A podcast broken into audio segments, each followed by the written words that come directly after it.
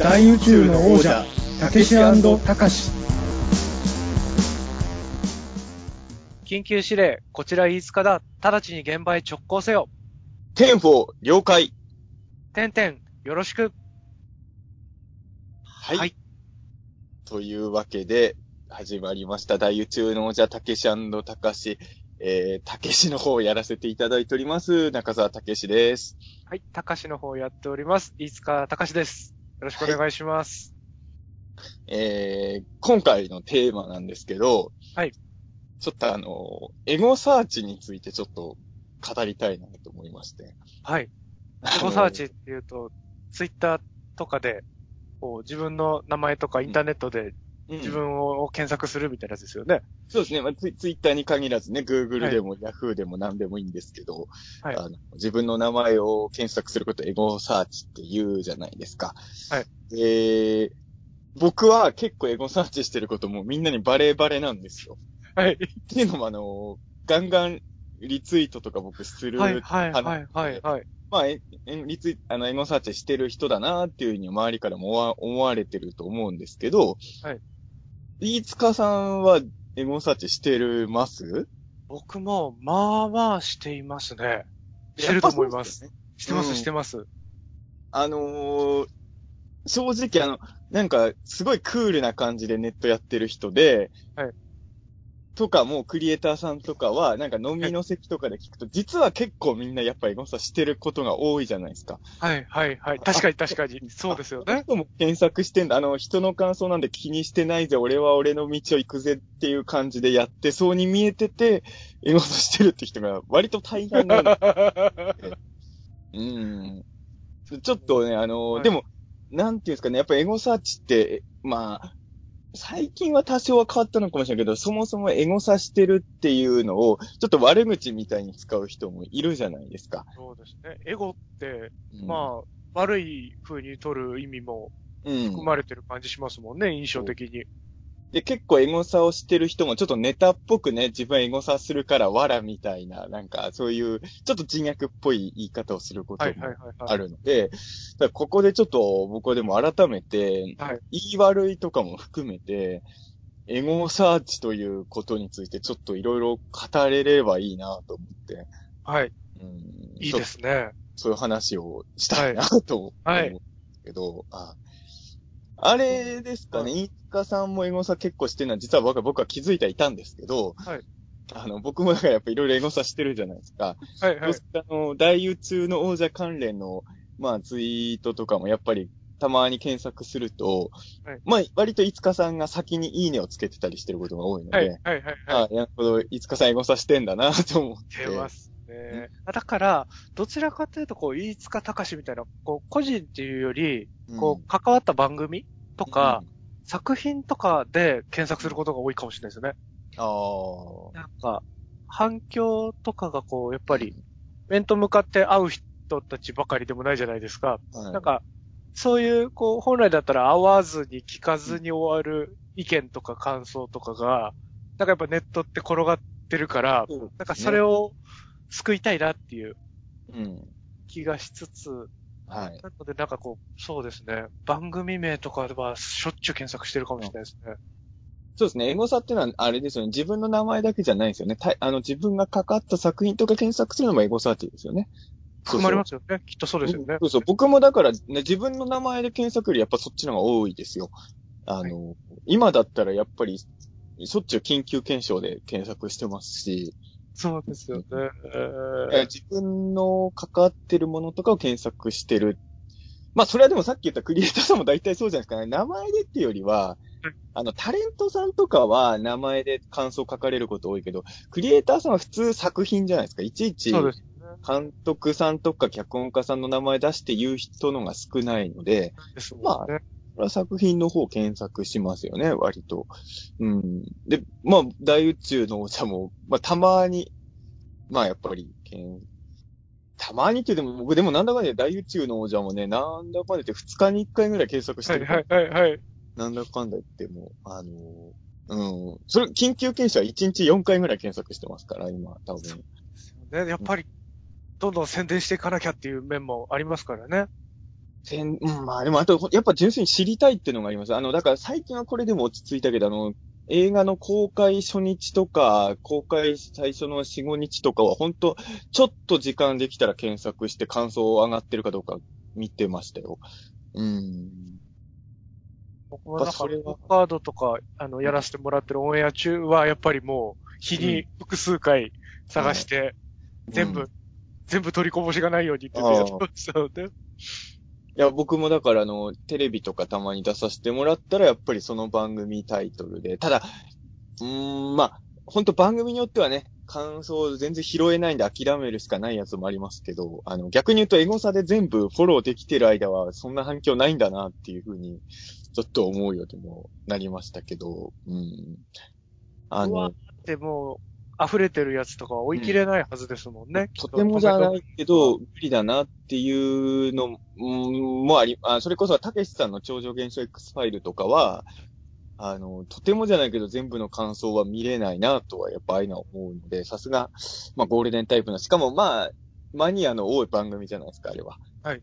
しまえば、なんかそういうのは多分、あのまあ、それこそ、あのーまあこれはエゴサじゃなくて自分の好きな作品ですけど、アニメとか特撮の感想もたまに気になって検索するんですけど、あれ、スタッフさんでもまあ全部、例えば仮面ライダーの感想を全部チェックできてるスタッフさんはいないと思いますよ。どんなにエゴサしててもね。そうですよね。だからあのつかないですもんね。やっぱああいう、もう追いつけないぐらい感想出るようなものを作らなきゃなってやっぱ僕はいつも思いますけどね、ああいうのを見るたんびに。目標です。まだまだ僕なんだかんだで自分の作品の感想はまあ、ほぼほぼチェックできてる。あ、まあそのツイッターに関してはですよ。はいはいはい。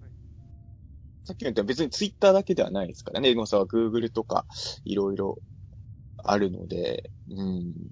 ただ、なんだろう、最近はさっき飯塚さんもエゴサイコールツイッターみたいな最初に言ってましたけど、なんか、昔はいろんな方法で僕検索してたんですけど、確かにね、最近、Google とかで検索することは減りましたね。正直。うん。はい。そうですね。ヤフーのリアルタイム検索とかなんか昔、今もあんのかな？あります、あります。たまにやりますよ、僕はそれは。うん。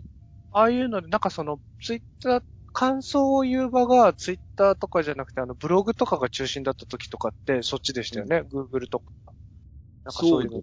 えーなんか僕が初めてネットいじり出した子、まあ初めてっていうか初めていじり出した頃は僕のことつい、あの、ネットに書いてる人いなかったんで、そんなやってないですけど、まあ多少名前が出るようになって、初めて自分の名前とか検索するようになった頃はだいたい Google とか Yahoo で、で Yahoo と Google だとちょっと違うんじゃないですか、引っかかるページが。そうですね。なんで交互にやって探してたって感じなんですけど、最近は、うーん、ツイッターがほとんどかな。まあ、そういう意味で言うとあの、一番やっぱりあの、もう見る必要がなくなっちゃったのは多分2ちゃんかなと思います。あー。今5ちゃんでしたっけ？今5ちゃんになってますよね。全然慣れないですけどね、5ちゃんっていう言い方。5ちゃんってな、2ちゃんって言っちゃいますもんね。やっぱりね、それは無理ですけど、急に変えられてもね、あのー昔はやっぱかん、あのね、でもテレビの、とかスタッフさんとかともたまに飲みの席で話すんですけど、昔は結構2ちゃん見てたらしいんですよ、番組作ってる人って。はい、はい、はい。うん。でも、もう見なくなっちゃったって、やっぱ大体の人やっぱ言ってますね。今はほとんどツイッターで感想調べちゃうって言ってましたね、そそういう人たちも。うん確かに、2ちゃん。そうですよね。あの、多分、にちゃんってもうおじさん、あの、おばさんも含めてですけど、年配の人しか多分もうやってないのかなと思うのは、あはい。あの、ちょっと前にあの、まあ、ちょっと気になる、最近売れてきた若手のアイドルのこととかを調べようと思って、ちょっと2チャンネルのスレッド検索を久々に使ったら、はいその子のスレが立ってなかったんですよ。うーん。で、多分、十、多分っていうか、その僕が2ちゃんとか見てた頃だったら、絶対にスレ立ってるぐらいの人なんですよ。普通にあの、ヤングジャンプとかの表紙でしょっちゅうなってるような子だったので、はい、はい、はい。そういう子でももうスレが立たないっていうのは逆に言うと、もう若い人は2ちゃんに来てないんだなと思って。なるほど。だから、確かに考えてみれば、お笑い芸、お笑い芸人板とか見ても、もうダウンタウンさんとトンネルズのスレで埋まってるような状態だったりするじゃないですか、今だに。あだからまあ、そう、そこ、そこで。そうなんですね。うんはいはいはいこの。世界で止まっちゃってるんだと思うんですよ、にっちゃんは。うん。だから、ああんまり見る必要ないなと思って、確かにもうほぼ見なくなりましたね。そう。だからまあ、にちゃんの代わりにやっぱツイッターになったのかなっていう気は、あの感想を調べる場所としてはいはい感じになってるのかなと思いますけどね。うん。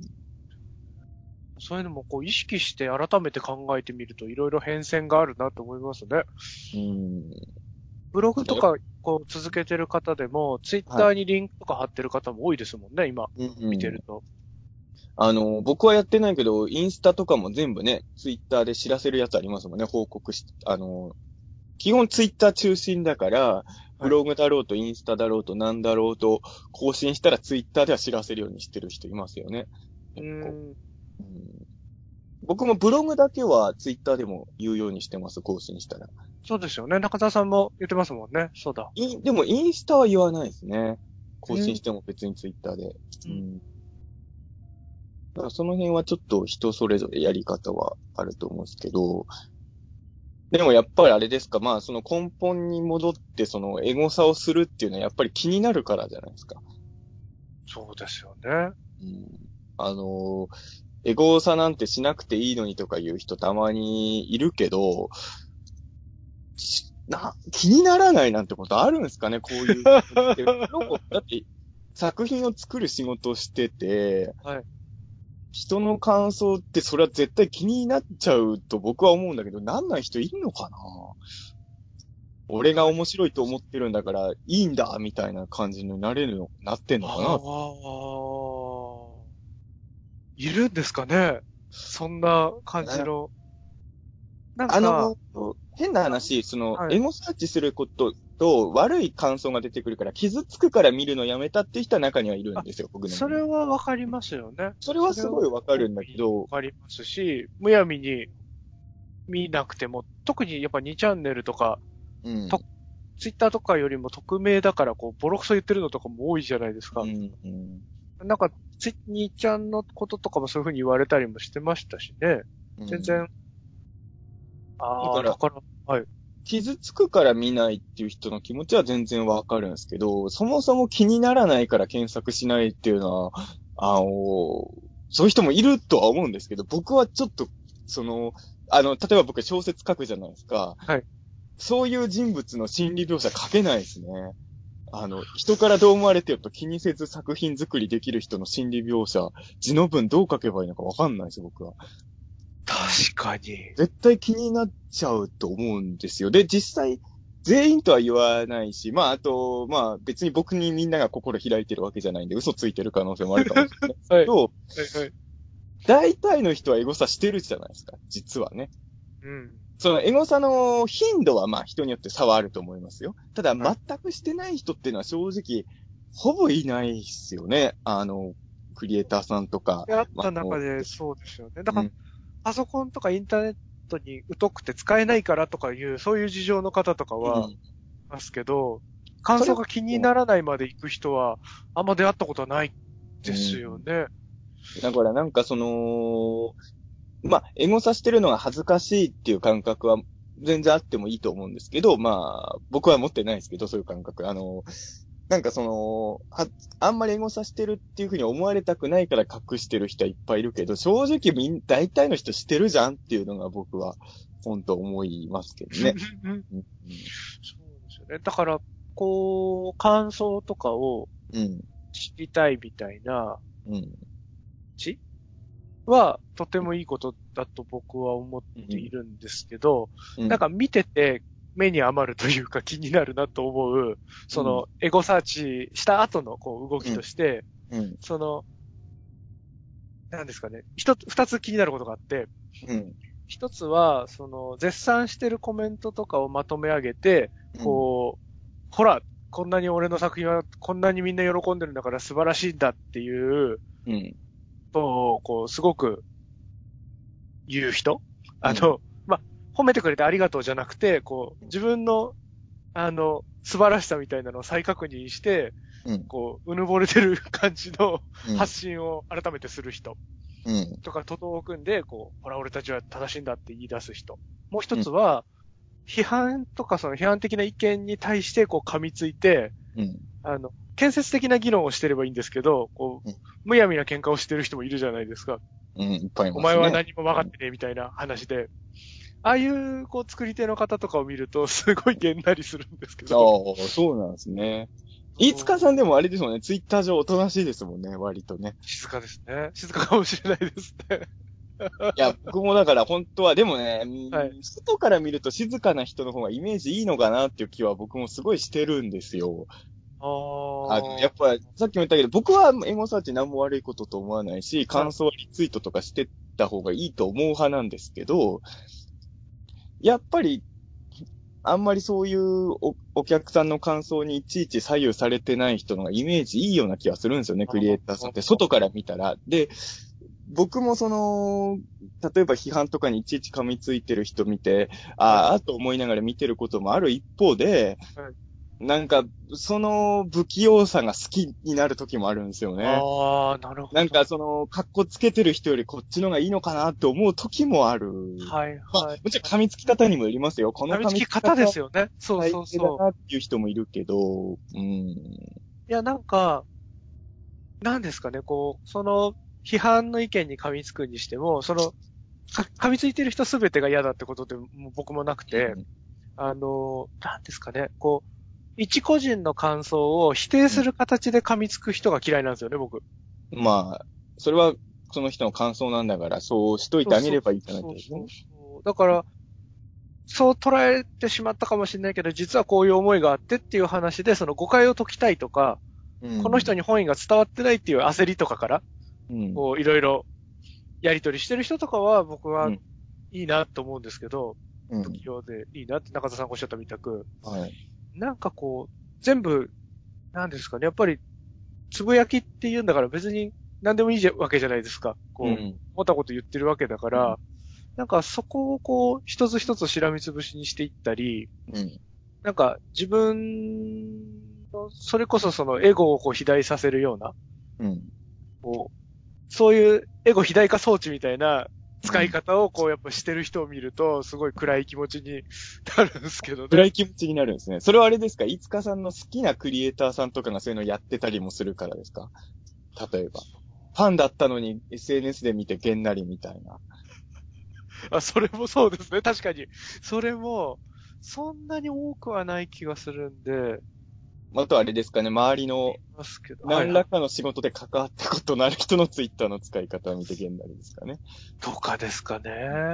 とか、あとはこう作品が割とこの人にが、の作るものは、作るものを見て、うん。なんか苦手な人そうだなって薄々思ってる人が、うん同じようなやっぱ、その作品で感じた圧というか、と同じ圧の感じでこう、ツイッター上とかでもいたりするのを見ると、あ、近づかないでおこうって思ったりとかしますけどね。いや、つい、あの辺はね、僕もね、むずか、まあ僕もエゴサーチする人なので、はい。そのいろんな人の感想に対して、ただ僕はまあリツイート以外のリアクションは正直あんまりしなくなったんです。昔はもうちょっとしてたんですけど、うーん、まあちょっと、やっぱり、まあ単純に時間がそれに使うのがもったいないなと思ったのがまはいあ一番大きいんですけど、は意外とひ一人一人とやりとりすると時間がすごい使うので、はいまあまあまあ、まあ基本的にはそんなにそのコメントを返したりとかはあんまりしないんですけど、はいうーん。まああとリツイートする感想も僕は多少実は全部リツイートしてるように見えてる人いるかもしれないですけど、意外と選んでますね、僕は。うん。あ選ぶ基準ってどこなんですか？中澤さんの。うん、例えば、今、今の緊急検証ザムービーって映画で言うと、はい。中沢武史パートが良かったけど、その後、ね、眠くなっちゃったとかね。そういうやつはリツイートしないです、僕は。はいはいはいはいはい。あのーなんか僕を持ち上げてくれてるのはもちろん嬉しいんだけど、はいあのね、そのみんなでやってる作品の場合、例えばテレビとかでもそうなのかもしれないけど、中沢のところ良かったけど、誰々のところダメだったみたいなやつは、ちょっとリツイートできないんですよね、僕は。ああ、はいはい。それを、喜んでする人もいますけどね。そういうのね、いるし別にまあ悪いとは思いませんけど、うん確かにその、中澤さん自身が、中澤さん以外のパートも愛してたら、リツイートできないですもんね、そこは。うん、まあ、あと、愛してなくてもできないですね。それはやっぱりちょっとね、それをやるのは僕の中ではちょっと NG かなっていう。別にやってもいいですよ。あの、僕の周りでもそれやってる人、あの、中澤武史を、あの、批判して、その別の人を褒めてるやつをリツイートしてる人は僕の周りにもいるんですし、別にそれ自体はいいんですけど、あ僕はやりたくないかな、それはっていうのが、うん、あります。うん。ただ、あのーまあ、これは共演者ですけど、共演者じゃなくても、例えば僕の本とかを読んで、何々より良かった的な感想もたまにあるわけですよ。はい。うーん、で、それもちょっとリツイートしにくいんですけど、あのー村上春樹のより中澤武史の本のが好きみたいなやつはリツイートしますね。そうですね。これは、逆にそこはグラデーションありますよね。あるな。あのーはい村上春樹は僕より上っていうことが分かってるからなんですよ。あの、例えば、緊急検証ザムービーはジブリよりいいみたいなね。まあそんなことツイートしてる人一人もいなかったですけど、はいそれは僕はありだと思うんですよ。はい、はい、そはい。れはジブリ圧倒的に巨大なブランドだから、あの、これは逆にジブリの凄さも称えてるんですよ。実はこれジブリを落としてないと思うんですよ。僕、その言い方は。ジブリが巨人として扱ってるわけですからね、ちゃんと。だから、村上春樹とかジブリとか比べて、あのー中澤作品のがいいっていうやつは、あのー逆、それはリツイートしてもいいかなとも思うんだけど、まあ、なんていうかね、そこまで僕と差がないと思われてるものと比較してるやつとかで、はい、はい。中澤のが良かったっていうのは僕はちょっと言いにくいかな。あの、リツイートしにくいかなっていうのは、いいねもつけられないかなっていうのは、うん、ありますね。うん。だから、中澤さんのツイッター見てて、こう、うん。もやもやすることがないんですね、きっと僕は。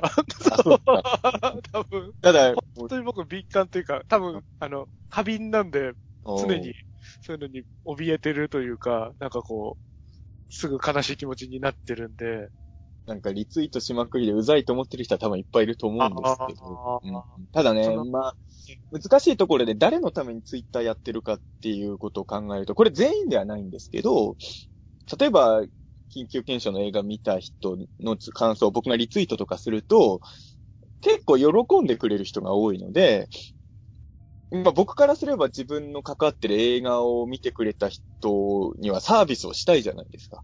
はい。リツイートすることで喜んでもらえるならしたいなっていうのも、まあ一つとしてはありますよね。やっぱり、まあいいねでもいいんですけど、僕逆にね、最近いいねちょっと控えてるんですよ。そうなんですね。っていうのは僕いいねをね、ちょっとメモ帳代わりにしてるところがあって、後で見返したいんですよ。はい。で、あのーだからあの、いいねに、あの、自分が見返したい情報以外を入れたくなくて、その、なるほど、なるほど、なるほど。はいはいはいはい。なんか、リプのやりとりが続いてて、ここでリプを終わらせようっていう時にいいねする時あるじゃないですか。そうですね。それはしばらくしたら僕いいね消してます。なるほどな。あの、いいね欄をね、そう、いいね欄をあんま埋めたくないんですよ、実は。うん中澤武史的に珠玉のものだけで埋めておきたいんですね。だから、あのー僕的にはリツイート中心でいいねは控えめみたいに一応してるんですけど、うん、だから、はい。まあそうですね。まああとはもちろん単純にそのリツイートっていうのは、その、してくれた人への、まあさ、あの、まあサービスって言い方あんま良くないかもね。まあサービス的な気持ちもある一方で、まあもちろん、その、自分のフォロワーさんに届けたいっていうのはもちろんあるんですよ。その、例えば、変な話、本でも映画でも、作った人が面白いですよっていうより、見た人の面白いっていう声のが、僕は実は宣伝効果あると思っているので、あの、見た人の声を届ける方が価値があると、僕の言葉なんていいいんじゃないかなと思ってる部分がちょっとあるので、はい。うん、面白いと思った人の感想は、まあ、なるべく、そうですね、リツイートとかしても、しとこうかなとは、一応思うんですけど、うん、僕も、まあそのリツイートといいねに関して、中澤さんの基準を聞きたいなと思ってたんですけど、うん、知ってもらえて、やっぱ僕ともまたやっぱ、やっぱそれぞれありますもんね、その、いいねの使い方、リツイートの使い方の癖というか、はい。僕は逆になんかこう、リツイートするのがちょっと怖くて、おうなんかこう、なんですかね。あの、ほら、僕が作ったものを、うん僕が関わったものを、この人がこんな風に言ってくれているんだぞ、見よみたいな風に取られたら嫌だなっていう。あ あの、ただの多分、被害妄想だと思うんですけど。あ、でも、まあまあでも、そう思う人はいると思いますよ。実際リツイートしたら。僕は、うん、実際そう思ってやってる時もありますしね。いや、その、相川翔さんが俺の発言に反応してるぞって言いたいはい時やっぱり。これは。うーん、でもまあ、うーん、だからまあそうね、ちょ、それに対する照れる気持ちもありつつの、はでもやっぱり、い言わないと誰にも届かないしなっていう気持ちもありつつの、の半々ですよね、僕はいつも。うんでも、あのー結局そのエゴサーチしてない風に装ってる人もしてるのと一緒で、物を作ってる人って絶対そういう気持ちがあると僕はもう思ってるんで、そうじゃない人には本当申し訳ないんですけど、もうそこはもうしょうがない。ただね、恥ずかしそうにするっていうのは大事だと僕は思ってて、はい。あのー自分の作品の感想、まあ、まあ、面白いと思ってる人いるんですよとか、あとこういう人も僕のやってることに反応してくださってるんですよ、見て、作品見たりしてくれてるんですよっていうことを、は言いたいんだけど、そういうことをやってる自分に対して、その、照れてる面っていうのはやっぱり残したいなっていう気持ちは、あの、常にありますけどね。うん。だからなんか、今、お気に入り入れると、ちょっとその、この人がこれをお気に入りしたよっていうのがタイムラインに流れるようになったじゃないですか。あれもね、いらない機能ですけどね、本当に。これちょっとあれに救われてるとこが実はあって、使われてるんですか？はいはい。あのーそうなんですよ。リツイートするのはなんかちょっと自分のエゴが強すぎちゃう気がして、不安になってる時に、こう、いい、ただでも、その、自分が関わった作品を見たり、楽しんだりしてくれたり、もしくはまあ怒ったりでもいいんですけど、とにかくそれをこうネット上に発信してくれたわけじゃないですか。はい。その発信してくれたことに、あの、ありがとうだったり、真摯に受け止めますだったりっていう、ちゃんと作った人に届いてるぞっていううん。思いだけは、その言ってくれた人に伝えたいんですよね。うん。でそれの意思表明というか、ありがとうございますの意思表明として、いいねを僕押してたんですけどでそうすると、こう、いいねが自動的に流れてくれると、うん。リツイートはせずとも、こはう、多少、こんな反響が来ているんだぞっていうのが、こう、誰かのところに流れていくわけじゃないですか。僕をフォローしてくれてる方に。いいねってあれはあれですよね。リツイートみたいに全部には届いてないんですよね。たまに表示されてる全部じゃないねんだと思うんですけどね。全部だったら腹立ちますよね。リツがリツイートと変わんないですよね、全部だとしたら、買わないですもんね。そう、だから、僕はい。僕はだからあの、いいねがタイムラインに流れるの嫌だなってすごい思ってて、別に届けたいと思ってつけてないからなっていうのがね、使い方とかかん、あれですよね。僕はなんかこう、いいねとリツイートの間があったらいいのにってずっと思ってたので、ちょっと助けられてる部分があるんですよね。まあだからこれが SNS の多分人によって求める機能が違うってことなんでしょうけどね。うん。僕やっぱりあの、いいねが流れることを知らずに、はいこう、なんか、なんですかね、すごい、おっぱい画像とかを、うん。なんか連続しておじさんのアカウントから流れてきたりすると、すごいこうほっこりするんですよね。なんか疲れてんのかなと思って。いやでもそれもあるんですよ。だから僕もね、あのーいい、いいねしたいんだけど、はい。飯塚さんそれでほっこりするけど、それを本気で嫌がる人もいるじゃないですか。そのあの、あ、でそのバレたことが嫌がるんじゃなくて、タイムラインにおっぱいが流れてくるのを嫌がる層っていうのがいるわけじゃないですか。正解だと思う方いますもんね。で、僕は結構その、割とバイオレンスなやつとかのツイートを昔はお気に入りに入れたりもしてたんです。はいはいはい。でもそういう。のって見たくない人もやっぱいるので、おっしゃいます、なおさらやっぱいいねが人のに流れちゃうの。だから、あのー個人的にちょっと、まあ、ちょっと人を選ぶ表現のね、あの、はい僕は面白いと思うんだけど、こういうの嫌になる人もいるんだろうなっていうのが、全然いいねできなくなっちゃったので、それは結構ね、嫌だなって思っああ、そうか。ちゃうんですよね。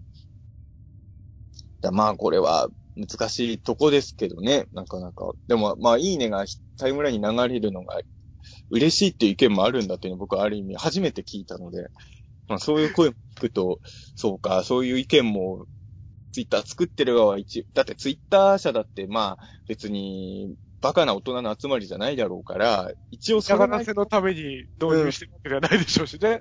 何らかのリサーチの上でそういう機能にしてるわけだろうから、まあ、いつかさんみたいな考えの人もきっといるんでしょうね、結構な数ね。うん。それで言うと、いいねももともとお気に入りだったじゃないですか。はい。あれはなんかちょっとニュアンスがだいぶ変わってしまったから嫌だなと思ってますけどね。あ、お気に入りのが良かった。お気に入りの方が、うん。ちょっと、こう、良かったなって思うんですよね。まあ、お気に入りもいいねも僕はなんかもう、まあ、なんか3ボタンぐらい作っといてほしいですよね。はいはいはいはい。なんか、お気に入りうん。お気に入りいいね以外になんか、はい記録みたいなね。ああ、覚えておきたいみたいな。覚えておきたいだけだからとか、保はい留、あと、気持ち保留みたいな、その、自分の中で答えがつかない議論について、肯定派でも否定派でもないけど気になる意見みたいなのあるじゃないですか。はいはい。気になるみたいなぐらいですかね。気になる。この意見に対して俺は賛成でも反対でもないけど気になるっていうのを、なんかいいねだともう100%賛同になっちゃうじゃんそう。なんですよね。うん、なんか、まあ嫌だなとは思いますけどね。気が大やっぱ、そこが生まれやすいなと思いますよね、SNS っていうのは。こう僕と中澤さんで喋ってるだけでも、うん。向き合い方とか使い方とか、これはこういうものとして扱ってるが全然違うから、うん。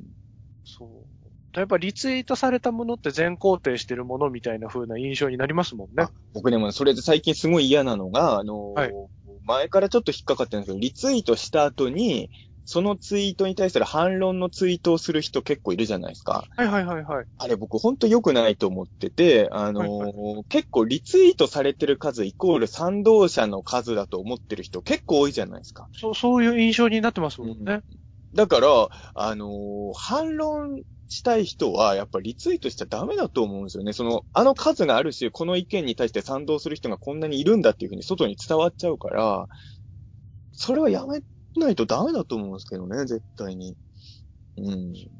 なんか反論したいなら引用ツイートにするか、あの、まあ、ツイートした人にバレたくないなら画像をキャプチャーして、その画像を添付してツイ反論のツイートを自分でつけるとかやんないと、絶対に自分の嫌いな意見にパワーを与えてるような行動だからね。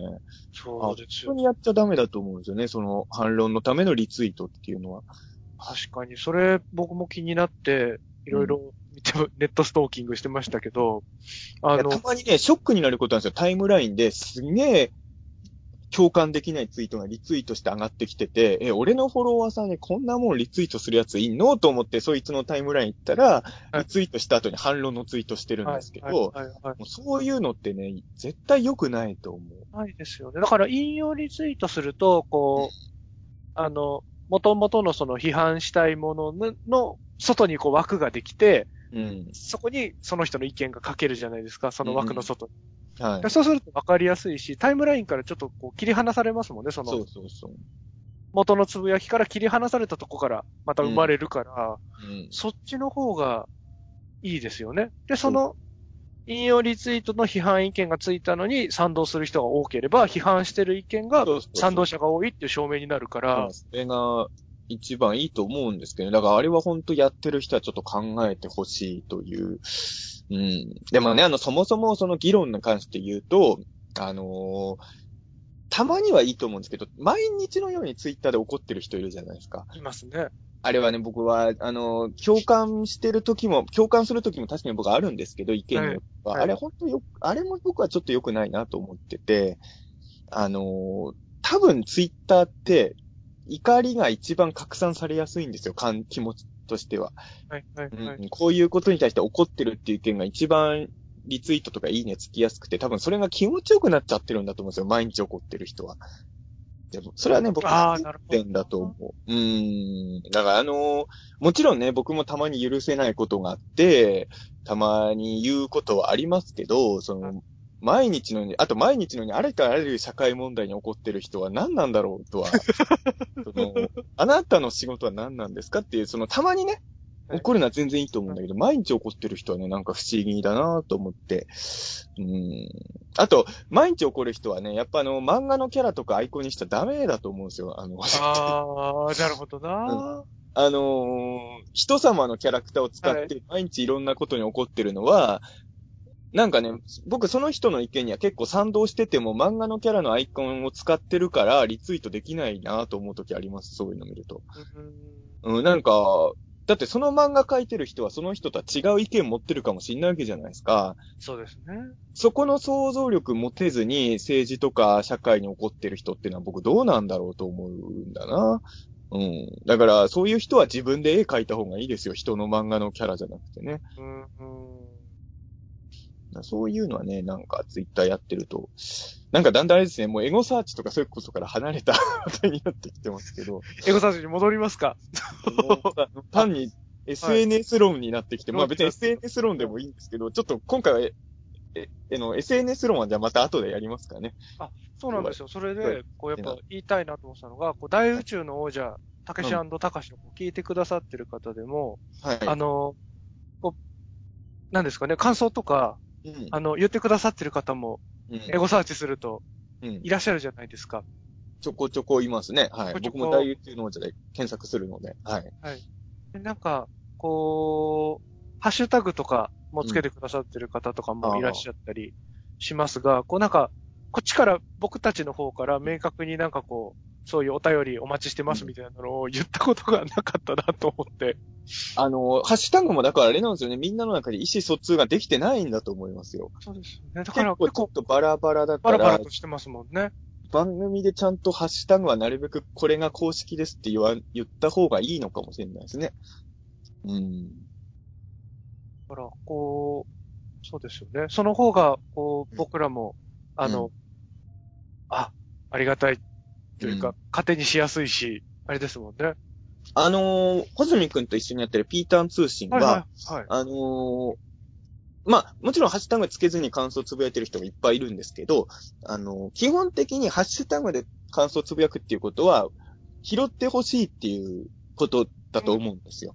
だからあのーハッシュタグでつぶやいてる意見とかは、たまにピーターン通信の感想会みたいなやつで、リスナーさんの感想として紹介して、僕らがそれにコメントするみたいなのをやってるんですよ。はい。だから大宇宙の王者も、まあ、今ね、大宇宙の王者、たけしたかしまで全部入れてるハッシュタグとか、あと大宇宙の王者、たけしたかしみたいなハッシュタグもあったんですけど、まあ、大宇宙の王者だけでいいかなと思うんですよね。シャープ大宇宙の王者で、あの、あハッシュタグアントとか確か記号が使えないですもんね。確か。なんか、つけてるの、つけてもいいんじゃなかったかな。なんか、なんかいろいろやってる人いましたよ、僕なんか。で、なんかハッシュタグつけるとなんか検索引っかかりにくかったりもするんですよね、なんかね。あそうだから僕、だいぶ後になって、はいあ、こんなハッシュタグで感想つぶやいてる人いたんだって、結構後になって気づいたやつもいくつかあったので、はいここはまあ、だシャープ大宇宙のお茶で統一した方がいいんじゃないですかね。そうですね。うんそれが一番一応使ってる人多そうなので、今のところ。はい。だから、短くていいですしね。えー、たけしたかしとか入れるとめんどくさいので、はいえー、ツイッター140文字しかね、書けないしね。うんうんだから、ぜひ今後はあの、シャープ大宇宙の王者で、ハッシュタグで、あの、ツイッターやってる人、あの、ポッドキャスト聞いてる人全員がツイッターやってるわけじゃないんで。じゃないですからね。これね、もうツイッターやってる人限定のトークになってますけど、あの、ツイッターやってる人はそれで感想をツイートしてくれたら、まあそれを、僕らどっかでそういうのを振り、感想を語り会とかもやっていいですよね、どっかのタイミングで。ピーターン通信みたいな。あとは、でもあれなんですかね。ちょっと、これ今すぐできることじゃないけど、あのやっぱ、んお便り用のメールアドレスとか作った方がいいのかもしれないですね。今日、今日は無理だけど。んそうですね。なんかそう作っときます。あ、本当ですか？そうですよね。ハッシュタグだとね、ツイッターやってる人だけを相手にしてるようになっちゃいますからね。メールとかも作ったりとかを今後はするといいのかもしんないですね。確かにそう。ねまあ確かに、あの、大宇宙の王者の感想は、ちょこちょことしか見かけないんですけど、あの、やっぱ感想を見かけるとね、励みにはなる。嬉しいですからね。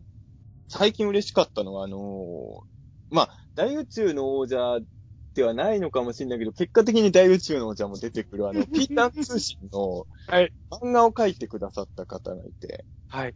ひよ、ひよさんです。ひよこさんですよね。よはい。あのまあ、あの、まあ、もともとピータン通信のあれ多分第100回記念会でやったのかな？あの、なんか緊急検証ザ・ムービー2ができたら同時上映にピータン通信ザ・ムービーがつくようになればいいなみたいなのを、あの、本気で言ってるわけじゃないですよ。あの、ネタ、まあ、ほんと適当な雑談でそういうことを軽く言ったんですよ。はい。そしたらそれをヒョウさんが漫画にしてくれて、んで、後半はあの、大宇宙の王者、たかしが入ってるってい夢の、夢のクロ夢の、ト対グレートマジンガーみたいな感じのね。ー夢のクロスオーバーが、まあ、それを夢と思ってるやつはほとんどいないと思う。そんなね、素敵な漫画も書いてくださって。でもあれなんですよ、あの、その漫画の最後にヒョウさんが、あの、次回、大宇宙の王者、たけしたかしザ・ムービーはいに続くみたいなね。はいなんかそういう風に漫画終わらせてくれたんで、続きも読みたいなというね。えー劇場版大宇宙の王者、たけしたかしの宇宙漂流記。あ、宇宙少女 完全にドラえもんなんですけど。あ、でもそっか。2作目だから宇宙漂流記なのか。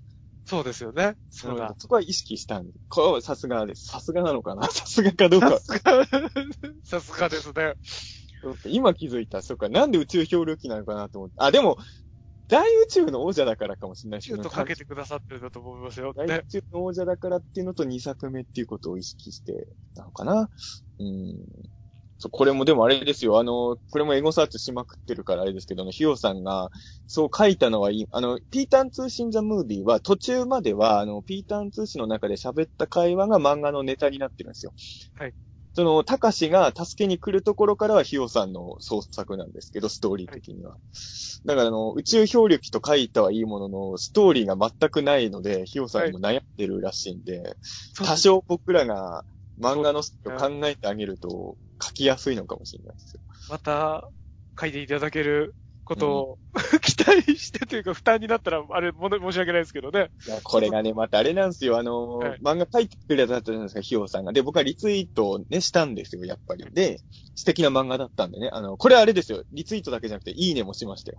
はいあの、後で見返したいんで、いいねもしましたけど。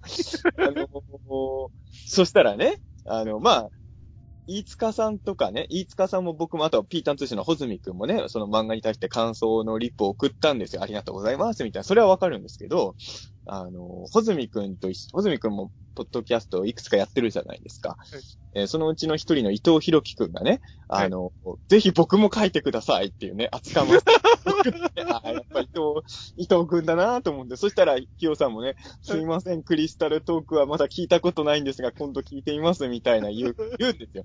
はいそしたらね、普通ね、伊藤くんもね、もうちょっと申し訳ない感じになるのが普通の大人じゃないですか。はいはいはいはい。ありがとうございますってなってて、そのね伊藤さんいいなぁ。まっすぐな男ですよね、やっぱり。伊藤いやさん、でも、いや、いその、そのエゴはいつかさんイライラしないんですね。僕は、そうですね、あの、伊藤さんの人となりを知ってるというか、うん直接お会いしたこと、したこともあるし、そう、だからキャラが分かってたらあ嫌じゃないってこともあるので、だからこ、そうネット上でえって思った人は、こうみんなそれぞれ直で会って、こう、うん僕の誤解を解いていってほしいなというか、あーね解けたらいいなとは思ってますけどね。でも僕はキャラ知ってますけど、あの、いはい伊藤くんのそのか、あの、ひよさんへの絡み方見てちょっとイラッとしましたけどね。こいつ厚かましいなと思って、うんだって漫画を見て、もうクリスタルトークに興味なさそうな感じはもう十分伝わるじゃないですか、あの漫画を読めば。そこに飛び込んでいって、しかも、ごめんなさい、聞いてないんですって言ったら、あ、すいませんって一言言うじゃないですか。でも聞いてもらえたら嬉しいです、じゃないですか、普通ね。はいはい。なのに、もう、漫画を書かす、書いてくれ。じゃあ漫画を書くために、クリスタルトークも聞きますねって、もうほぼ無理やり言わせてるような流れ。それに対して少しも照れもはず、申し訳なさもないし、ありがとうございますって、こいつと思いながらね、僕はもう怒り浸透ですよ。これだから宇宙漂流記の敵キャラ伊藤博樹でいいかもしれない。そうですね。あの、厚かまし性からやってきた伊藤。厚かましいぜって。まあずうずうし性でもいいですけどね。そこはでもクリスタル製とかにしてあげたらいいじゃないですか、した方クリスタル製にしてあげますか？じゃあ、クリスタル製の伊藤博樹が、あの、4カードで、あ その、4カードのお店あるじゃないですか。はい東京、はいはい。東京駅の4カードショップで、4カードのキャラクターグッズを買おうとしてるお客さん一人一人に、クリスタル製からやってきた伊藤博樹くんが、4カード好きなんですか？僕、飯塚さんの友達の伊藤博樹なんですけど、僕の番組を聞いてください、みたいに、声をかけてくれてのどうですか？もう全然宇宙漂流期間ないですけどね。そこからどう宇宙表裏につなげるかですよね。いいで、それで、あの、困ってる4カードファンの人たちを救うために、飯塚さんが伊藤くんを宇宙に漂流させるみたいな。漂流してんの僕らじゃないのかいってことになってるな。伊藤さんを漂流させる？いいうんですね。じゃあ、漂流させようとして、こう、あれですかね。中澤さんとかとみんなで協力して、そうですね。でもあの、伊藤くん漂流させたけど、まあ僕らも伊藤くんと友達だから、やっぱ僕らも鬼じゃないんで、はい最初は伊藤くんをもう完全に宇宙の果てまで飛ばしてやろうかと思ったんだけど、寂しそうにしてるかなと思って、漂流させた伊藤くんに会いに行くみたいなね。い 一回リリースして 会いに行くんですね。なんかこう、漂流させに行く途中で、あの、機材トラブルで、ああの、伊藤さんをリリースする前に、こう、漂流しちゃってもいいんじゃないですかそそれいいかもしれないですね。はいうん、伊藤くんを宇宙に運んでいく途中で、僕らは伊藤君を完全に宇宙に捨て去ろうとしてたんですけど、その途中で僕らも宇宙の途中で漂流しちゃってどうしようっていうやつがいいかもしれないですね。うん。いいのかな？こんなんで。わかんないですけどね。緊急検証さんムービーとかの、こう、ところとかにも伊藤さんが、高沢さんのテリトリーにもこう、いろんなところに顔出してみたいなうん。のもあるといいかもしれないですね。そうなんですよ。いや、全然ね、テリトリーに顔出してくるのはいいんですけど、ちょっと絡み方考えてほしいですよね、ちょっとね。その、そこで全部こう、伊藤さんの仕事の方にこう全部引き込もうとする流れをこう止めるためにリリースせねばみたいな感じですかね。ちょっと僕らに絡んだものがあったら、自分のことにも興味持ってくれるに違いないって思い込む伊藤君の悪い癖は直してほしいなと。勝手に、勝手に伊藤さん悪、悪役にしちゃいましたけど。申し訳ない気持ちでいっぱいですが。先週伊藤君にあの、ガストでごちそうになってるんで、あんまりね、強くは言えないんですけど。たたびたび、しゃぶしゃぶもごちそうになってるっていう噂も。ャバはね、2回か3回。そうなんですね。あの、伊藤君今タクシーの運転手やってるんですけどね。はいあの、やっぱりあの、作家とかいう仕事はね、あの、なんか、なんか稼いでると思ってる人もいるんですけど、やっぱり、やっぱり当たり前ですけど、普通に仕事してる人が一番稼いでますよね。いやー、世知辛い話ですけど、そうですよね。クリエイターとか演者さんで稼いでる人ってのは本当にトップクラスの人だけだから、動く人握り。正直な話、伊藤くんの方が全然収入あるんですよ、僕なんかより。伊藤くんしかもね、タクシー運転手の中でも特に優秀なんですよ。そうですよね。あの、幸運のタクシーみたいなうん。の、なんかチェックルタクシーでしたっけ？なんか、すごい珍しいやつ任されてて、なんか優秀なタクシードライバー賞みたいなのもあの人もらってるんで、ですよね。あの、成績もすごいいい。だから、まあ全部のタクシー運転手さんがそんなに稼いでるわけじゃないのかもしれないけど、伊藤くんは優秀なドライバーなんで、はい正直収入は悪くないんですよ、本当僕もまあ、ここでしね、伊藤くんがいくら稼いでるって言っちゃいけないんで言えないけど、聞いてびっくりしましたもん。ああ、そんなにもらってんだと思って。うん。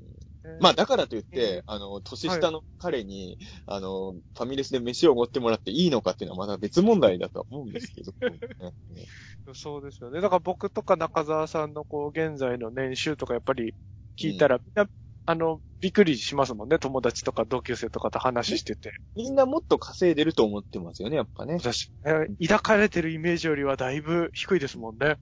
そうですね。みんなが思ってるほどは稼いでないのは間違いですよね。うんでしかもこう、僕とかおもちゃがとにかく好きだから、こう、後先考えないでおもちゃ買っちゃうから、そうなんだよな。でいや、僕おもねもちゃ、買ってると、あの、儲かってるからおもちゃ買ってるって思われるじゃないですか。そう。いや、そうなんです。だから僕も結局ね、あの、同じ映画何回も見に行ったりとか、あとね、まあ、怪獣のイベントとかフィギュアとかいっぱい買っちゃうじゃないですか。余裕あると思っちゃうわれるじゃない。余裕ないけど買ってるっちゅうねん、こっちは。命を、命を削っておもちゃを買ってるんだっていう話ですからね。食費を、食費を削って削ってフィギュア買ってんねん、みたいなね。うん。今日だって僕、昼飯だってあれですよ。あの、味のりですよ。ご飯を味のりで巻いて食ってますよ。美味しいですけどね。醤油ちょっとだけ垂らして。いやなんかあのー、今僕が一番ハマってるテレビ番組があと2週間で終わっちゃうんですけど、あと2週間っていうか、あと2話で終わっちゃうんですけど、あのー、ルパパパとルパンレンジャー、トレンジャー。で、ああいうのって、あのー、ある程度結構おもちゃも買ってるんですけど、まあ若干まだ買ってないのがあるんですけど、あの、次の新番組が始まるとめっちゃ安くなるじゃないですか。そうですね。だから、まだ持ってないやつはそのタイミングで買おうと思ってるんですけど、はい、またおもちゃがいっぱい増えちゃうんですよ。我が家に。ルパパトグッズが。中澤さんって戦隊ヒーローのおもちゃとかってこう、変身グッズと、こう、合体ロボットとか、二つぐらいあるじゃないですか、ライン。はい、両方、両方集めるんですか？ハマって。いや、正直今までは買ったことないです。ほとんど。そうえっとね、真剣ジャーの時ちょっと買ったぐらい。ああ、デカレンジャーもちょっと買った。あ、でもね、僕基本的には前、あの、大宇宙の王者のおもちゃ界でも喋りましたけど、スーパー戦隊のおもちゃはあんま買ってもらえなかった家庭だったので、はいはいはい。でそのままやっぱり、まあ、どっちかっていうと、しかもやっぱ僕は、あのー、ゴジラとか、あとウルトラマンとかのが好きなまま大人になったので、はい、戦隊のおもちゃはそんなに買う機会なかったんですよ。はい、ただ、たまにイレギュラー的に本当にハマる戦隊が、本当何年かに一回来るんで、はいはい、今年はその何年かに一回が来てるから、めっちゃ買ってますけど、えー、どっちも買ってます。あの、パトカイザもありますよ。すごい。ただ、あの、ルパンレンジャーには申し訳ないですけど、ルパンカイザーは買ってないんですよ。あ、そうなんですね。パトレーン派だったんで。パトレーン派なんですね。しかも、効果、不効果、あの、いろいろあって、後半パトレンジャーのパワーアップアイテムがあんま出てこないから、そんなに後半お金使わなかったんだけど、これはでも、むしろ使わせてくれよと思う。あ、でも最近、最近サイレンパトカイザーがね、あの、サイレンストライカーがパトレンジャーよく使うようになったんで買いましたけど、えー、ちょっとルパンレンジャーが使ってた頃はちょっと買ってなかった。買ってなかったんですルパンレンジャーも好きなんですけどね、ごめんね、ルパンレンジャーっていうね。あれなんですけど。だからあの、ルパンレンジャー関係のおもちゃはちょっと安くなってからいっぱい買おうかなと今、思っているところでね。あの、今自宅で、あの、パトライズしかできないんで。ルパンレンジャー。幅が狭いですよね。ルパンレンジャー側にまだ変身できないんですよ、僕今。はい、はい、はい、はい。それはちょっと、こあと1週間か2週間したら、ルパンレンジャー系も買わなきゃなと思ってますけど。ねうん、あの、半額とかになるタイミングがありますもんね。あの、子供の頃はね、もうあれで買うしかなかったんですよ。あの、今はね、まあ多少はそうじゃない時も買えるけど、あのー、いつかさんの世代だとどん、どんくらい響くかわかんないけど、エルドランシリーズあったじゃないですか。エルドランシリーズって、あの、ライジンオー、ガンバルガー。あ、はいはいはいはいはいはい。あ、やっぱ全然響かないですね、エルドランシリーズは、飯塚さんは。でも、見てましたけどね。本当ですか？あれを、あれは全部エルドランが発見したロボットなんで。あ、エルドランシリーズっていうくくりなんですね。すいません。なんとなくそういうことが多いイメージなんですけどね。はいはいはい、で、僕はあれで言うと、ゴーザウラーに超ハマってて、当時小6だったんですけど、はい、やっぱロボットとか超高くて買えなかったんで、ゴーザウラーが終わった直後を狙っていっぱい買っいましたね。あの、あの時は。ゴーザウラはね、放送中はほとんどおもちゃ買えなかったっすね。はい、はい。やっぱ小学生の小遣いじゃ買えないんすよ、あれはね。買えないですよね。僕多分、小学校低学年とかぐらいのはずだったんで、はい。もっと多分買ってもらえなかったんで、あの、うん、かばやとかの食玩みたいなので合体する。わかります。ありましたよ。ガム付きのやつでしょガム付きの、で、箱に、箱に穴が開いてて、はい、その穴の中を覗くと何番かがわかる。何番っていう、うん、あれをこうコツコツ買ってもらって、頑張るがだったかな。なんか太陽に当てると色が変わるパーツがついてるやつなんですけど、を組み立てたのは覚えてますけど、デラックスはちょっと遠い時代だったかもしれないですよね。ねなかなかやっぱ買えなかったのでね。まあでも、そう、やっぱり今は結構デラックスも買っちゃうじゃないですか、大人になった。大人で、そうするとね、稼いでると思われてるんですけど、僕がパトレンジャーのパトカイザーを買うために何回ひもじい飯を食ったかっていうことを、パトカイザーを食うために一日の食費を何人に、あ、パトカイザーを買うために一日の食費を何円に抑えたと思ってんねんっていうね、話になるんですけどね。うん、まあそういう、どんどんなんか話がわけのわかんない方向にはい。きますけど、まあ、あのーこれあくまでも一案としてね、あの、ヒオさんには、あの、宇宙漂流記の案として聞いていただければと思うんですけど、はいあのそうですね。たまにご飯はおごってくれるけど、ずうずうしいクリスタル製の伊藤博樹を中澤武史と五日隆が宇宙に捨てに行ったら漂流するっていうね。そうめっちゃ漫画化するの大変そうな設定で。そうだ、そう。そうですよね。あの、あの本当にすいません。これにとらわれずに、はい。ヒヨさんの創作に思うがままに書いてもらえるのが一番いいような気が。そうですよね。あの、そうですよねお。お忙しくない時というか、お手間じゃない時に。あのー、中澤飯塚は、もちろんズうずうしい部分も持ってるかもしれないけど、伊藤博樹くんと違って、極力ヒヨさんに負担は、負担はかけたくないんでね。伊藤くんは、伊藤くんはね、人に負担をかけることにね、抵抗がないんです、あいつは、本当に。怖い男ですよ、あいつは、本当にね。うんあそうですよね。でも順番から言ったらクリスタルトークを聞いていただいて、伊藤さんの漫画書いてもらって、その後で全然いいですもんね。クリスタルトークの漫画書かなくていいです。ここで言っときます。あのー、それは聞かなくていい。聞かなくていい、クリスタルトーク別に。いや、聞かなくてもいいですか？まあ一回聞いて、一回聞いて面白かったらそれは聞けばいいと思いますけど、あのー絶対にハマるとは限らないじゃないですか。そういう時になんか、その、でも漫画書くって約束しちゃったしなっていう辛い気持ちで聞いてほしくない。うんねそれはやっぱり良くないと思うんで。で、伊藤博樹くんでね、一応名前で検索したらあの Google で画像いっぱい出てくるんで、あの、見なくても顔はわかるんで、聞かなくてもね。えーそれで大丈夫かなと思います。伊藤さん、かっこいいから書きがいがありそうですけどね。東方版フランケンシュタインみたいな顔してますよね。ハンサムじゃないですか？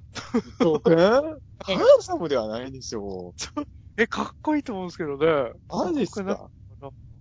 すごい。伊。藤博樹くんをかっこいいと思ったことは一度も、あの、穂積くんをかっこいい顔なのかもしかしてと思ったことは、悲しいことにちょっとあるけど、小泉さんもちょっと可愛さが混じりつつかっこいいですもんね、鋭さがあって。まあ、基本的にはかっこいいとは思ってないですけど、たまにかっこいいのかもしかしてと思うときは、ゼロではないですよ、穂積くんに関して言うと。でも伊藤博樹の顔かっこいいと思ったことは僕一回もないなそうなんですね。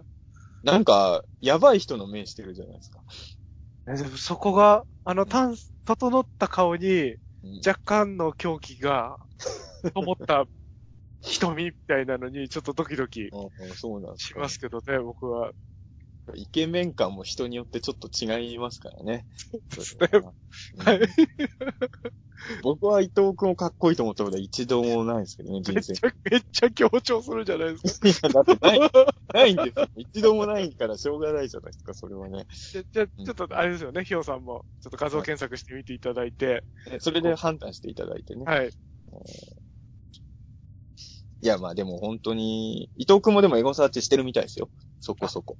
そうなんですね。でもあんまり、あのー自分の名前、まあでも名前ではもうやってないのが、あんまり、そもそも伊藤博樹でツイートしてる人があんまりいないからって言ってましたけど、うん。でもクリスタルトークではたまにやってるんじゃないですか、多分ね。それやっぱみんなやるでしょ、そらね。うん。ね少なからず。うん。なんか、ポッドキャストでエゴサーチしてるポッドキャスターの人結構いるっぽいですね、そういえば。ポッドキャストで、うんエ。ゴサーチっていうと？ポッドキャストっていうワードで検索してる人もいるっぽい。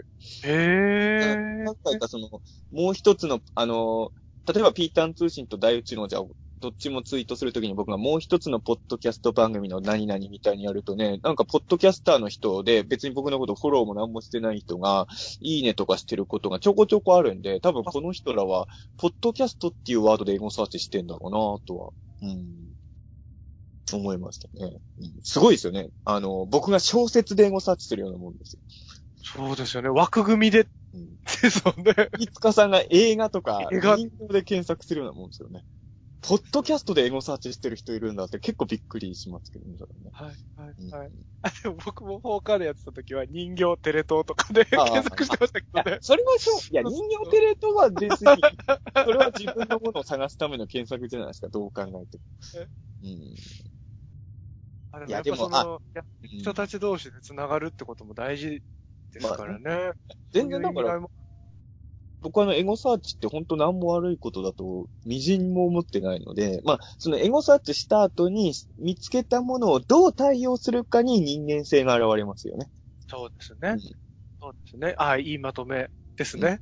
あそうですね。やること、僕らの意見のぴったりですね。あの、やること自体は問題ないということですねやること。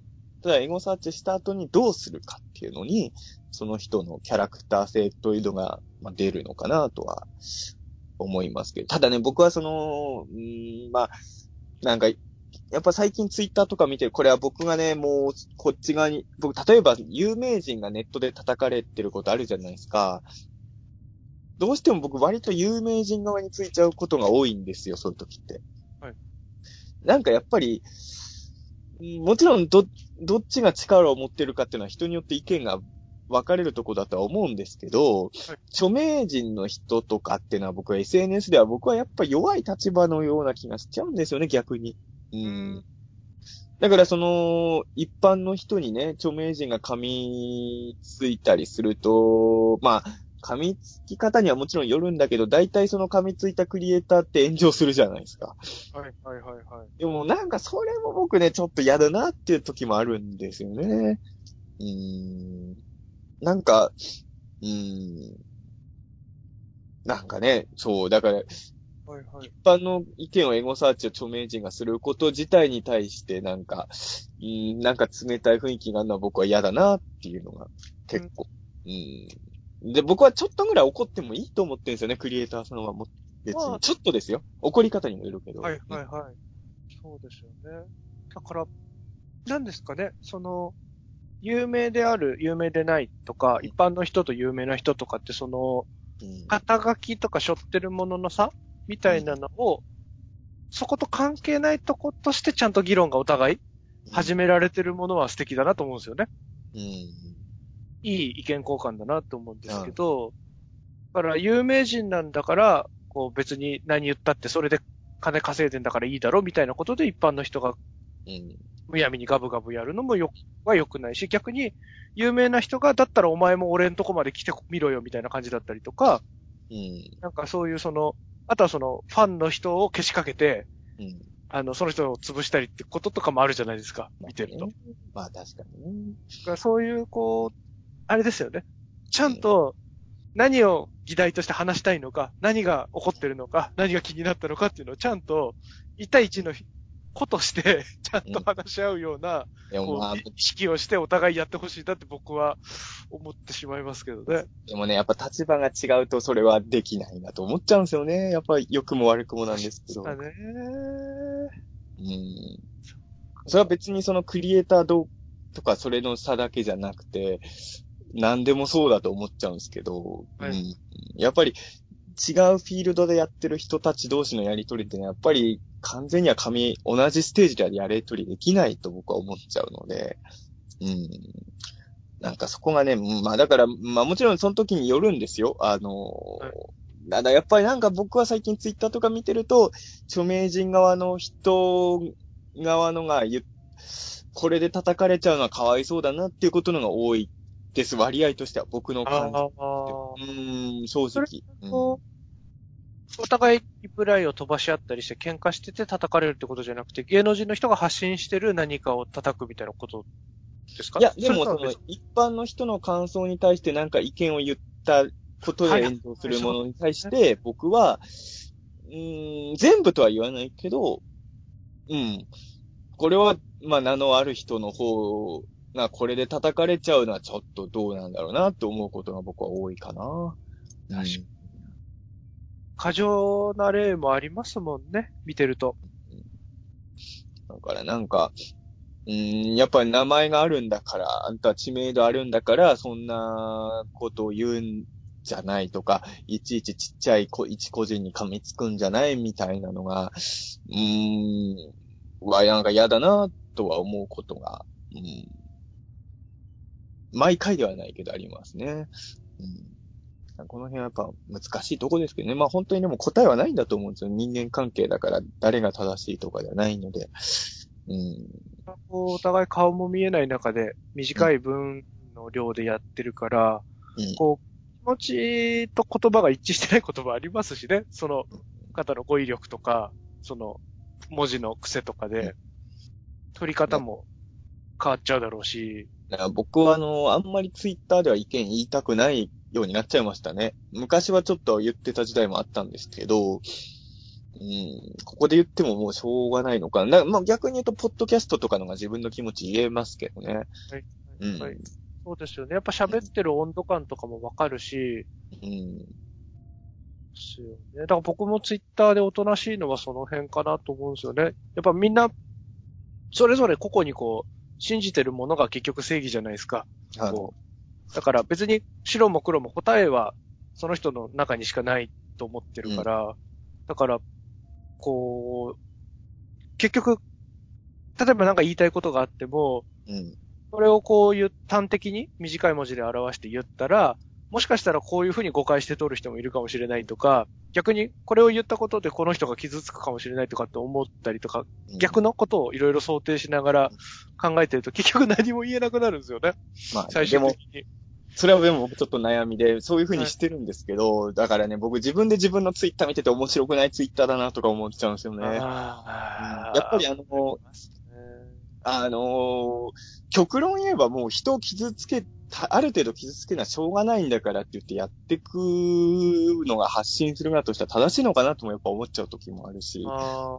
うん。だって毒にもくす、あの、逆に僕、あの、作品を受け取る立場としてはよく言うのが毒にも薬にもならない作品が一番つまんない作品だと思ってるから、でも、僕のツイッターって割と今ね、結構毒にも薬にもならないツイートが多いので、うん、つまんないツイッターだなって思うことも、まあそのストレスがあるから多分、こういうポッドキャストとかもやってるのかもしれないですけどね。はいうん。なんか、その辺がちょっとね、な、本当もう、意外と SNS は悩みながらやってる感じですね。うん。なんかいい、これが正解、自分にとっての正解っていうのはまだ見つかってないですね、そこに関して言うとね。うん。同じくですね。最後にあの、エゴサーチっていうテーマなんで、一つだけ言うことがあればですね、あの、緊急検証で、かでよくお世話、いつもお世話になってます、あの、大月健二さんから、い。あの、言われた一言なんですけど、はい。あの、エゴサーチと心霊は心が病むから、やらない方がいいよっていうね。ことをえどっちもやってる僕に向かって、大月さんからのありがたいお言葉をいただいたということを最後に言って、この回は締めようかなとーはい。じゃあ僕、大月さんのいい言葉の後はあれですけど、僕が一つエゴサーチで癒されてるのは、はい飯塚監督で検索するんですよ。うん。そうすると、あの、井上和香さんの旦那さんの飯塚監督のの、ことも出てくるんで、なんか、あ、売れてんな、俺っていう気持ちになって幸せになる時がたまにあります。幸せにな、なります？これ。疑似的にですけどね。僕でもそれは、あの、一個あったのは、あの、ツイッター時代じゃなくて、グーグル時代とかで、昔は中沢武史で検索すると、まあ読み方違うんですけど、同じ字の、民主党かどっかの政治家の人のが昔は上だったんですよ。はい。最近民主党の、その人は中沢健ですけど、読み方、は民主党の中沢健より僕の方が検索したら全然上に出るようになったんで、はい。まあ、その政治家の中沢さんはめっちゃ僕にイライラしてると思いますけど、それは嬉しいなと思います。いや、ほんと昔はね、や、特にヤフーはね、だいぶ長い間ね、政治家の中沢健がね、はい中沢武史で検索すると、僕の上にいたんでね、あーそれが、ユーマ研究家の方が上に来たとき、僕はよっしゃーと思いますね。それ、斎藤匠さんも同じこと言ってましたよ。おあの、斎藤匠さんのブログって、斎藤工務店っていう、あの、斎藤さんの匠って工務店の工事の工っていう字じゃないおはい。斎藤工務店ってタイトルのブログをやってたんですけど、こう、うん。それで始めた理由が、こう、斎藤工務店って検索すると全国の工務店さんがいっぱい出てくるらしいんですよ。う。ん。それを書き分けて有名になって、斎藤匠のブログが一番上に来る日を、あの、目指してみたいなことでブログを開設して、えー、で、今やっぱトップに斎藤さんのブログが斎藤工務店で調べると出てくるようになっているので。塚さんも井上和歌の旦那さんのに名前が出てきて浮かれてる場合じゃないですよ。いいから、それを打ち勝つ気持ちで、いかないと。そうですね。そうですね。そそして、井上和歌さん以上の女房を作ってくださいよ。いやいやが頑張ります。いや頑張ります。武田玲奈さんとか言ってくださいよ。まあ、そういう和歌以上とか、そういう和歌世界じゃないですけど、えーなんか、そういうね、えー頑張って、お互い頑張りましょうね。頑張りましょうね。そうですね。でまあ、本当に僕たち、実、中澤武史も、いつか、いつかさんはこ、あの、意外とバレないようにやってますけど、どっちもエゴサしまくってるんでね。はいあぜひこれ聞いた方はね、あの、僕らめっちゃ喜ぶんでね。あの、ぜひ名前を入れて感想いっぱい。あの、そう、たまにね、中澤さんとかで感想書く人、当然いっぱいいるんだけど、なかなかそれは見逃すこと多いじゃないですか。確かに、そうですあよね。るフルネームにがね、そう、中澤さんでさすがにエゴサはできないから、僕、中澤でエゴサすると中澤慎一とかいっぱい出てきちゃうからね。はい中澤さんってやったら全国の中澤さん出てきちゃいますからね。きっと。たまにね、でもね、僕、これも自分の中のルールで、4ヶ月前の感想とかを見つけてもあんまりリツイートしにくいっていうのありますね。ああ。なんか調べてた時に4ヶ月前の、それこそ中澤さんで入ってる、別のワードで検索してた時に中澤さんっていうので、が含まれてるそれが引っかかる時あるんですけど、はいなんかそんな昔のやつを今更リツイートするのもなとか、それ思っちゃうんですよ、僕結構。確かに。僕そんな時のお気に入りですね。あ見過ごしてました。ありがとうっていう意味で。あ、もう相当いい時はいいねするけど、まあ僕今いいねはメモ帳なんでね、いいねもつけらんないですよね。厳選しなきゃなんですからね。なるべくね、中澤武史と最後までね、入れてもらえると大変ありがたいなと思いそうます。この番組では、シャープ。ハッシュタグでつけていただくか、まあ、そんな感じですよね。フルネームでやっていただく。それをやってもらったら、あの、もうちょっと先、あの、溜まってきたら大宇宙の王者のね、あの、皆さんの感想を読む会とかもやりたいんで、ぜひ、あの、あの、読んでほしい感想は、シャープ大宇宙の王者をつけて今後は、えーつぶやいていただければ大変ありがたいなと思いますので、近々メールアドレスも解説する予定なので、そうですね。ご意見アドレスとかもね、やテーマ送ってくれたら嬉しいかもしれないですね。こんなの話してほしい。ねみたいな。こういう話してほしいっていうのを送ってもらえたら極力ね、あの、僕らも、あの、安倍政権をどう思いますかとか言われても困るんですけどね。そ のいや、語れって言われりゃ頑張って。語りますけどね。いや、でも語ったら炎上しかしなそうだからな。うんまあまあまあまあ、どんなテーマでもね、はいお気軽に送っていただければと思うので、はい。よろしくお願いします。はい、ありがとうございました。